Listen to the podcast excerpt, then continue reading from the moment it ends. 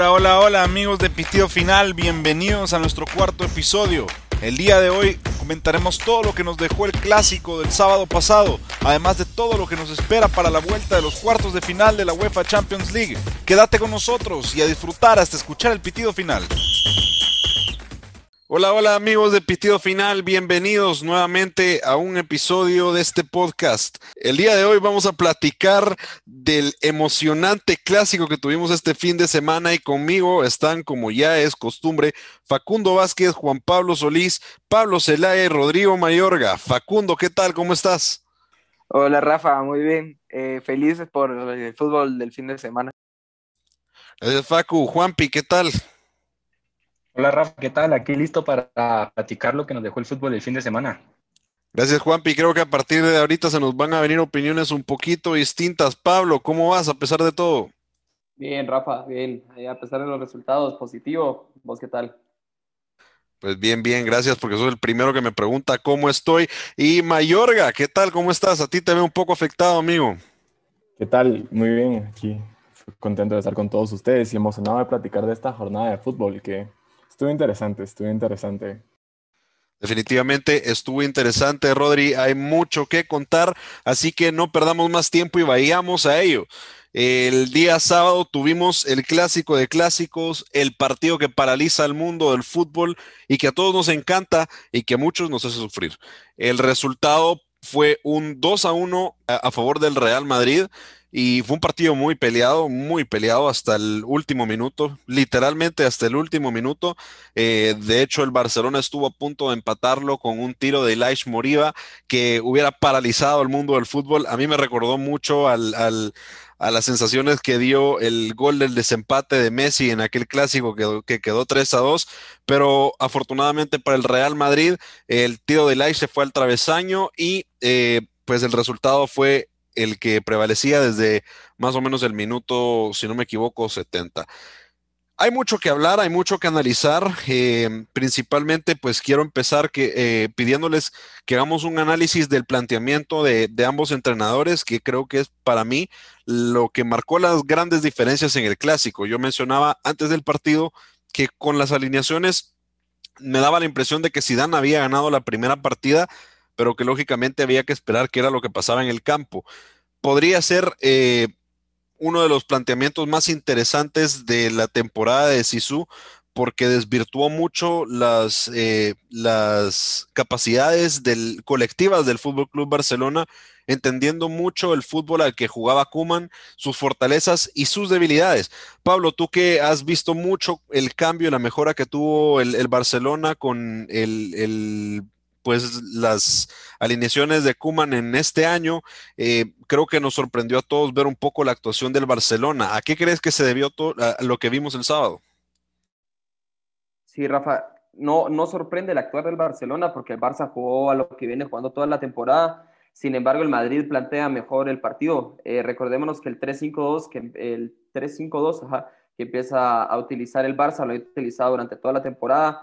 Bueno, a pesar de los cambios, pero el Madrid plantea un equipo como le ha planteado el PSG y los demás equipos grandes al Barcelona en los últimos dos, tres años, me atrevería a decir, que es esperar atrás y ir a contragolpe. Y, al final el Barça le juega así a todos los equipos. Lo que pasa es que cuando juegas contra un equipo como el Granada, como el Getafe, no tenés la misma contundencia y la misma llegada que cuando juegas el Madrid y te ataca Lucas Vázquez, Benzema, Vinicius, Cross, Modric entonces, simplemente el esquema del Barça siguió igual, pero no se logra adaptar todavía a enfrentarse a equipos grandes que le jueguen al contragolpe.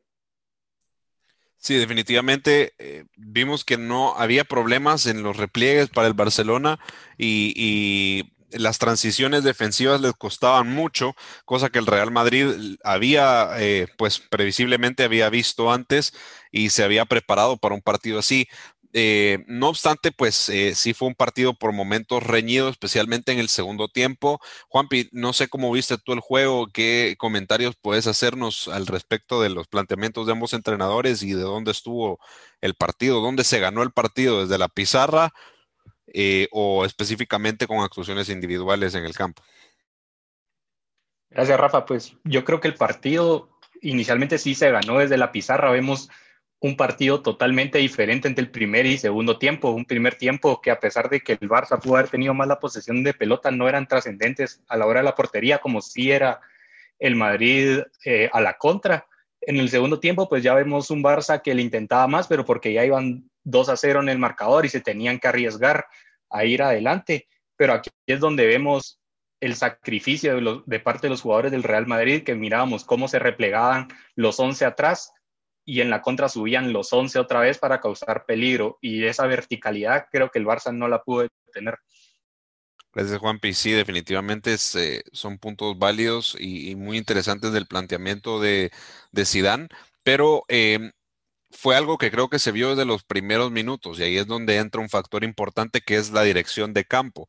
Kuman es un entrenador, bueno, eh, que se caracteriza por tomar decisiones y eh, Iñaki Angulo, un periodista al que yo admiro mucho, siempre dice, a los entrenadores les pagan por tomar decisiones y pareció que la dirección de campo de Kuman fue bastante estéril en los primeros minutos para resolver esas deficiencias que el Madrid hacía evidente desde el primer gol. Y bueno, desde la primera llegada que había tenido, que creo que fue para un córner. Facu, eh, ¿cómo se puede entender esto? ¿Por qué Kuman no reaccionó ante lo que estaba viendo? Yo creo que más o menos sigue en la línea de lo que estaba diciendo Pablo recién. El Barça jugó a lo que viene jugando últimamente, que le ha alcanzado y hasta en los primeros minutos, que creo que fue un minuto 10, un ratito antes del primer gol del Madrid, parecía que el Barça había cumplido la función de poder sobrecargar en medio campo con la cantidad de jugadores que tenía y creo que lo rompió el que el Madrid jugara tan bien en la defensiva, que jugaron en el segundo tiempo ya se les vio un poco más desordenados, pero el primer tiempo fue una clase defensiva del Madrid que no, no dejaba pasar a ningún jugador, no dejaba pases entre líneas, eh, tenía tres jugadores atrás de Messi siguiéndolo todo el partido, dos atrás de Pedri, Casemiro que cubría mucho más espacio después de los primeros minutos y que el mismo planteamiento del Barcelona provocaba de que jugadores con mucha verticalidad, que es lo que está haciendo muy bien en Madrid en los últimos partidos, fueran que estuvieran tirando el equipo para adelante. Eh, ¿En qué falló Kuman? Yo creo que en el segundo tiempo lo logró corregir porque ya se vio, aparte de un cansancio del esfuerzo que hizo el Madrid en la ofensiva en el primer tiempo y bueno, el recorrido que ya vienen con el partido de Liverpool, creo que hizo los ajustes necesarios para poder frenar el, los contragolpes de una mejor manera, porque no de forma completa, pero en ese momento del partido, yo creo que por la misma forma en la que el Barcelona estaba parado, hacer un cambio era muy difícil porque te dejaba vendido por lo menos en una banda y en las dos tenías o la amenaza de Lucas o la amenaza de Vinicius o te venía Cross con un pase entre líneas desde atrás, así que tenía una posición muy complicada desde el planteamiento, a pesar de que el Barça jugó lo que viene jugando últimamente. Eso no, no se le puede recriminar. Definitivamente se puede decir de Kuman que, que, pues murió siendo fiel a su esquema en el partido específicamente porque el Barça no está ni por cerca muerto en la liga, pero en el partido eh, sí dio esa sensación. Eh, un partido que el Madrid pudo haber liquidado en el primer tiempo y le dio vida a un Barcelona en el segundo tiempo también fallando ocasiones claras. Em, que terminó igualando un poco el partido. Pero a mí me llamaba la atención viendo el, acabo de terminar de volver a ver el partido, que el esquema del Madrid a veces se convertía en una especie de 5-1-3-1. Eh, em, en el cual atrás tenían la defensa de, cuatro tradicional y, y, cargado por banda, Fede Valverde bajaba a apoyar a Lucas Vázquez, dejando a Casemiro como cinco y una, un medio campo con tres, teniendo a, Vinicius en, en paralelo a, a Mendy Modric y, Cross muy pegados en el centro y dejando toda la banda derecha libre, como queriendo atraer hacia ese sector eh, el ataque del Barcelona. Y en ese sector se encontraban Fede Valverde y Lucas Vázquez haciendo las coberturas, lo que hacía bastante difícil para el Barcelona poder atacar ese espacio que estaba libre. Entonces, eh, me pareció bastante interesante eh, la manera en la que atrajeron el ataque hacia un sector donde eran sólidos sabiendo que en el otro lado eh, no iban a querer jugar porque estaba más cubierto por, por Vinicius un poco más retrasado y también por Mendy. Eh, Facu, ¿qué querés decirnos al respecto? Que te veo con ganas de entrar. Sí, de que se nota mucho el rol que tenía Valverde cuando sale por Asensio, por lesión, por fatiga o por lo que haya sido, y la defensa en Madrid eh, sufre bastante el resto del partido porque al final eh, Valverde es un jugador con mucho más sacrificio de lo que puede llegar a tener Asensio y se notó, se notó en los minutos finales del partido de que Valverde estaba haciendo un partidazo. Sí, Rafa, sumando a eso, eh, ese, ese tercer central que mete Zidane con Lucas Vázquez me recuerda aquel clásico que Guardiola prueba el falso 9 con Messi.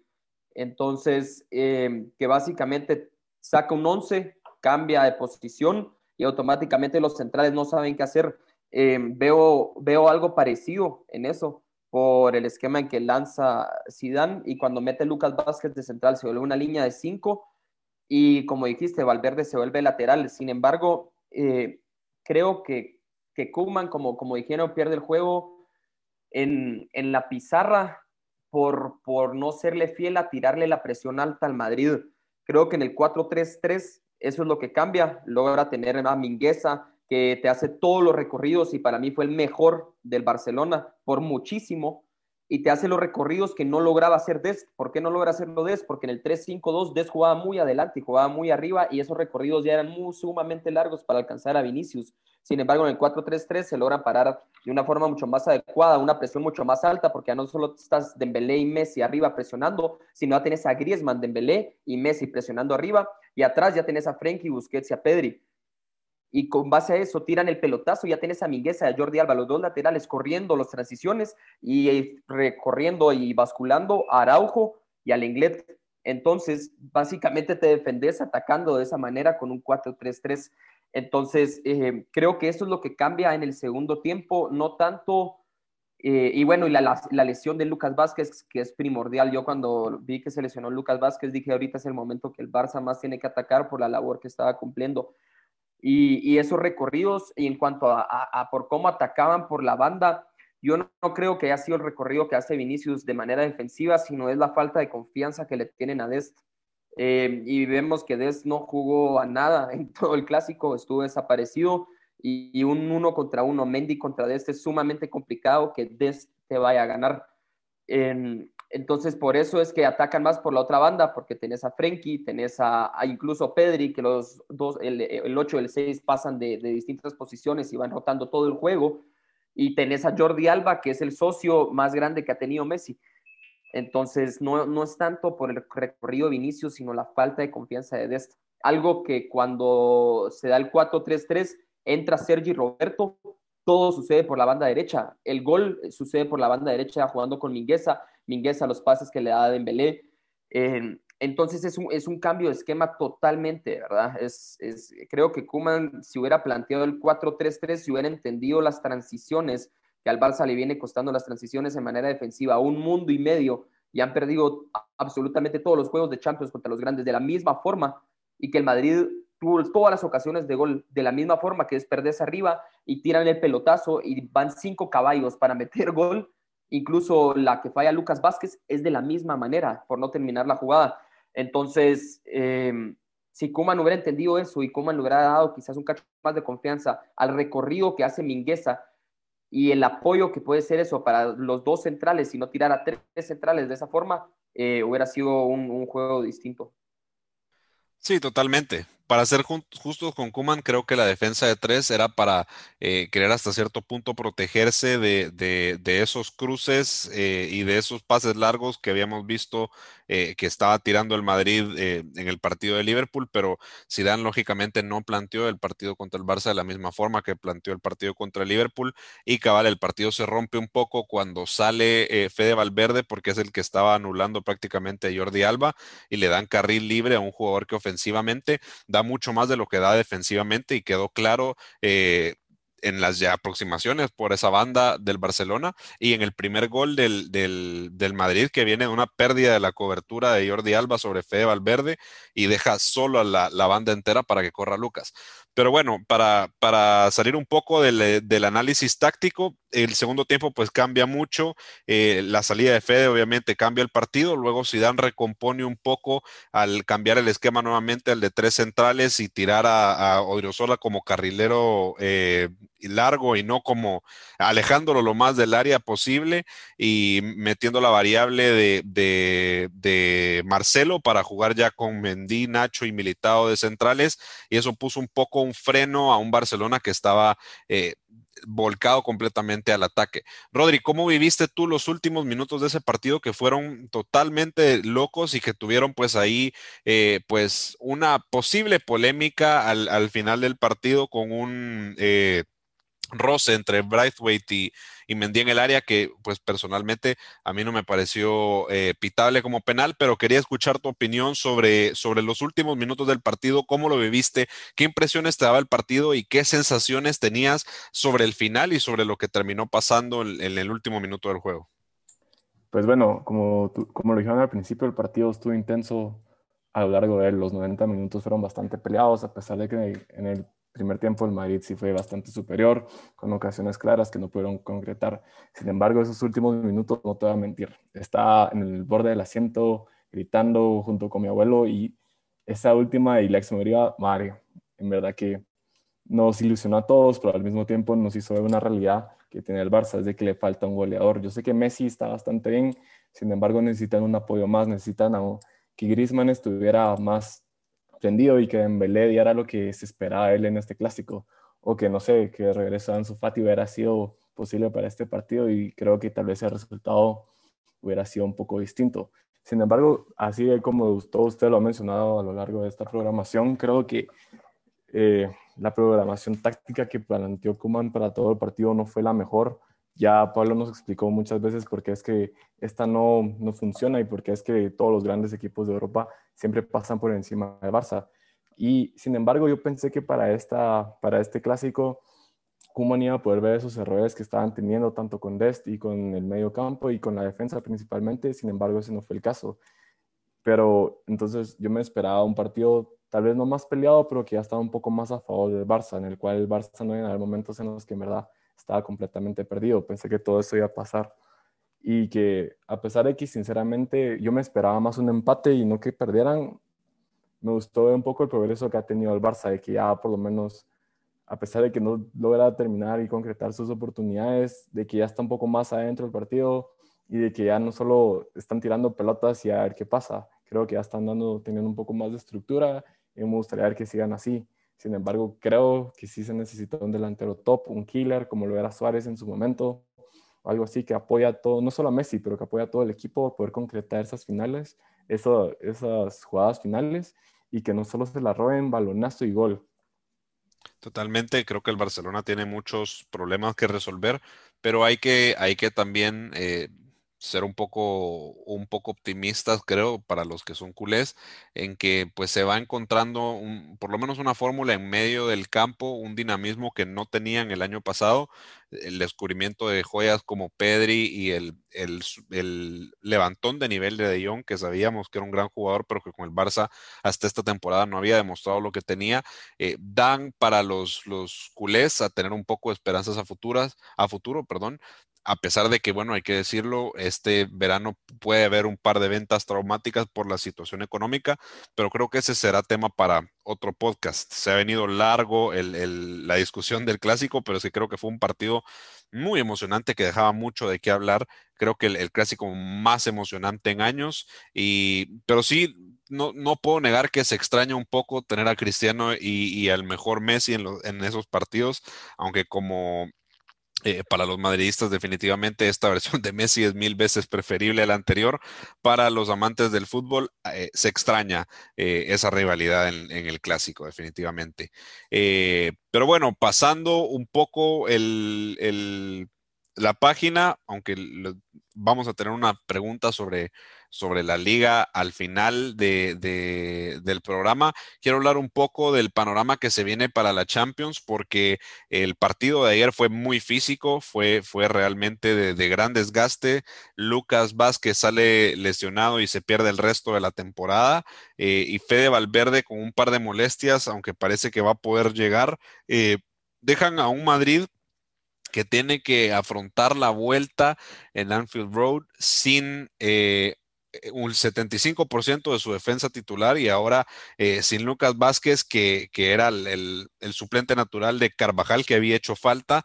Em, el Madrid lleva una cómoda ventaja, pero el Liverpool no va a salir con los brazos caídos y va a ir a atacar a un Madrid que va a tener bajas importantes en defensa, especialmente por la banda derecha. Juan ¿qué podemos esperar eh, para estos, esta vuelta de cuartos de final que se viene complicada con todas las bajas que tiene el Madrid y que encima con un calendario sumamente apretado Gracias, Rafa. Pues sí, como tú lo decías, hasta el mismo Sillán lo reconoce, que están al límite de lo físico y que vienen cargados de lesiones. Creo que Lucas Vázquez va a ser un factor muy, la ausencia de Lucas Vázquez va a ser un factor muy importante para, para esta vuelta de Champions, porque vemos que ni el mismo Sillán le tiene confianza a Odriozola y se pudo demostrar en el clásico que se lo estaban comiendo por la banda y un Liverpool que vaya por todas porque le da lo mismo perder este próximo partido porque igual quedarían eliminados si no van a por todas. Entonces creo que, en mi opinión, vamos a ver una vuelta de Champions donde el Liverpool va a dominar el partido y ahora solo habrá que esperar si el Madrid va a lograr aguantar o no. Yo, en mi opinión, yo creo que sí lo va a lograr, pero vamos a ver un partido donde el Madrid va a sufrir, en mi opinión. Y en cuanto al, Chelsea Porto y el, el Bayern PSG, ¿crees que, van a moverse los resultados o, qué podemos esperar para esos juegos? El del Chelsea, yo veo que el Chelsea pasa a la siguiente ronda. Veo un Porto con pocas posibilidades tras un 2 a 0. Y el Borussia Dortmund también creo que se va a quedar eliminado. Lo vimos este fin de semana que tiene que irse la tiene que jugársela contra el Manchester y no puede recibir goles. Y este fin de semana lo vimos que por un momento la iba sufriendo contra el Stuttgart. Es cierto que logró remontar, pero igualmente logró, eh, perdón, no pudo evitar eh, los dos goles que, les, que concedieron y no puede permitirse esto esta semana contra el City. Y en el partido del PSG Bayern, creo que es el que la mayoría de nosotros tiene más dudas qué es lo que va a suceder pero también creo que va a pasar el PSG, eso lo, lo mencionábamos la semana pasada, creo que era el único que difería en esta opinión, pero vamos a ver que va a ser un partidazo. Y hablando justamente de eso, tenemos hoy con nosotros a Rodri, que fue el que, el único que cuando hicimos nuestras predicciones de Champions apuntaba que la sorpresa iba a ser que pasaba el PSG y no el Bayern. Eh, ojo, hay que, la vez pasada lo hicimos subir un video pidiendo, pidiendo perdón por sus malas predicciones. Hoy hay que reconocerlo que por lo menos hasta el momento parece que tuvo razón en eso. Pero te pregunto, Rodri, ¿crees que tu predicción se va a mantener o, el Bayern va a remontar mañana?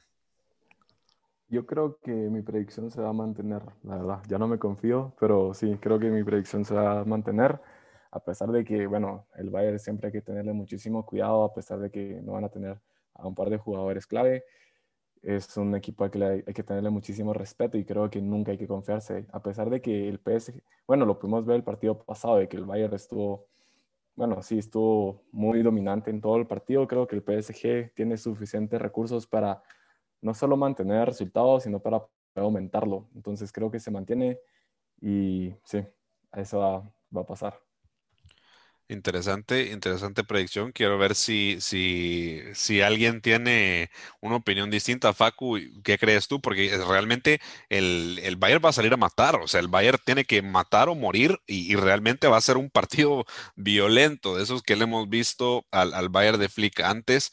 Eh, y no sé si, si no van a aprender de sus errores contra el partido del PSG, porque no es que el Bayern eh, perdiera por ser peor que el PSG, perdió por, por un Keylor fantástico y, porque el Bayern simplemente tuvo mala suerte de no poder concretar todas las llegadas que tuvo. ¿Tú crees que se va a mantener el resultado como está o remonta el Bayern?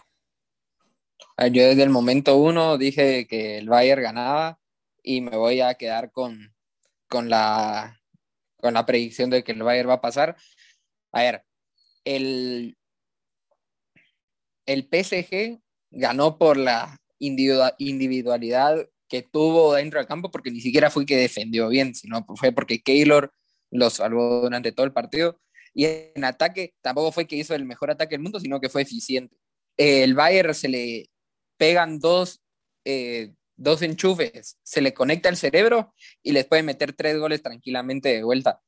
Yo creo que el partido va a pasar más por lo que pueda lograr frenar del PSG de la, del vendaval y la tormenta que se le va a venir encima eh, de parte del Bayern y no creo que el PSG pueda aguantar otro partido así. Igual, o sea, el PSG no ha demostrado tampoco esta temporada, también en la League One, ser el mejor equipo que puede tener en este preciso momento y que le pueda ganar al Bayern.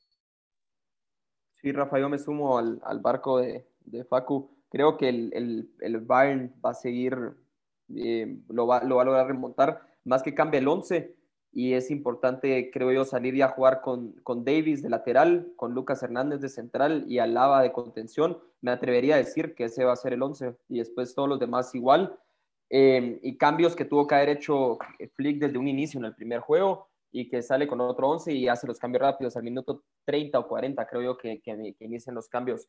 Y por otro lado, el tema del Madrid, eh, y no, y, hay un factor interesante del, del Múnich y es que Lewandowski no llega, ¿verdad? Todavía. Pero, pero bueno, Chupomotín el, en el juego de ida está encendido. Y, y el, el, juego del Madrid, yo ya, yo no lo veo un factor, hay lateral, hay central, siempre y cuando Casemiro, Modric y Kroos estén bien y jueguen a su ritmo, el Madrid va a ganar siempre. Ya es una realidad que siempre ganan en Champions, es un equipo complicado de, vencer en Champions, sin importar quiénes estén atrás. No estuvo Ramos, ganaron, no estuvo Barán, ganaron, no estuvo Marcelo, no estuvo Mendy, el que querrás, ganan. Entonces, ya no, ya no es algo de en cuanto a, a, que si llega Lucas Vázquez o no, sino cómo van a jugar Casemiro, Cross y Modric. Entonces creo que por ahí tiene que ir el, análisis y que logran frenar al medio, al medio campo de Liverpool. Es muy complicado que, logren logre pegar el Liverpool, a menos que, jueguen a, un pelotazo largo y que Mané y, Salah se, vuelvan a jugar a lo que nos tenían acostumbrados hace un par de años. Totalmente eh, acertado tu análisis, creo yo. Em, ahora, yo sí estoy un poco más nervioso por el partido del Madrid. Creo, así como dice Facundo, creo que el, Bayern eh, va a, a, remontar mañana. Realmente el primer partido de la ida fue una anomalía estadística. Lo que vimos fue una locura absoluta. Va a ser un partidazo, eso sí, desde el principio vamos a ver un Bayern que va a ir a buscar el partido, em, aunque no sé si tan violento como en el primero o si va a tratar de crear un poco más de, juego para poder llegar a portería y, no desordenarse tanto atrás. Ahora veo eh, que Juanpi me está contando que Berratti y Marquinhos son duda para el PSG y que Florenzi también está en duda. Entonces, eh, esos son factores que le restan al PSG y a pesar de que es increíble que un equipo que lleve ventaja de esta manera, eh, especialmente habiendo ganado de visitante decir que no son favoritos. Pero bueno, veremos qué pasa y, veremos también qué pasa en el partido de, del, del, Porto y Chelsea. Eh, a ver si se mantienen nuestras predicciones y el día siguiente, pues lo que, lo que nos traerán el, el Dortmund City y el partido del Madrid contra el Liverpool en Anfield, que ya les digo va a ser un partidazo. Liverpool es un equipo grande y no va a caer eh, con los brazos cruzados, por lo menos va a dar pelea. Eh, pero bueno, caballeros, el árbitro nos está enseñando el cartelito, un minuto añadido solamente. Les pregunto entonces en esta ronda, ¿quién gana la liga? ¿La, gana el, vigente líder, el Atlético de Madrid? ¿O la gana el, segundo lugar, Real Madrid? ¿O el Barcelona que está tercero, pero que sigue muy, muy vivo en la liga. Acuérdense que falta el partido del Atlético contra el Barcelona, que va a ser un partido ya, la última final de esta liga. Eh, le pregunto primero a Facundo, ¿quién la gana? La gana la gana el Barça, solo porque el Madrid tiene muchos lesionados, pero ojo con el Sevilla, ojo. ok, ok, interesante la verdad. Eh, Pablo, ¿quién la gana? El Barça. Todavía, todavía hay muchos juegos por remontar. Al final, al, Madrid le quedan muchas finales, más con el cansancio que vienen eh, trayendo ya a final de temporada, ya pesan un poco las piernitas, entonces la, la gana el Barça. Rodri, ¿quién gana la liga? Uf, yo creo que la gana el Madrid. Muy bien, Rodri, un poco de sensatez. Juanpi, ¿quién la gana? Yo creo que la gana el Madrid, pero si el Barça sacar un resultado positivo contra el Atlético de Madrid, creo que la va a ganar el Barça. Interesante, interesante análisis. Eh, solo como un dato curioso, ayer después del empate del Atlético de Madrid, eh, fue la primera vez desde noviembre que Bet365 daba como favorito al Madrid en las apuestas para ganar la liga. Así que yo eh, le voy a creer a Bet365 y apuesto que también la va a ganar el Real Madrid, señoras y señores, pero el árbitro ya está con el pitido final y nos está diciendo que nos vemos mañana para analizar lo que nos deje los partidos de la UEFA Champions League. Gracias nuevamente por estar ahí y nos vemos en el siguiente.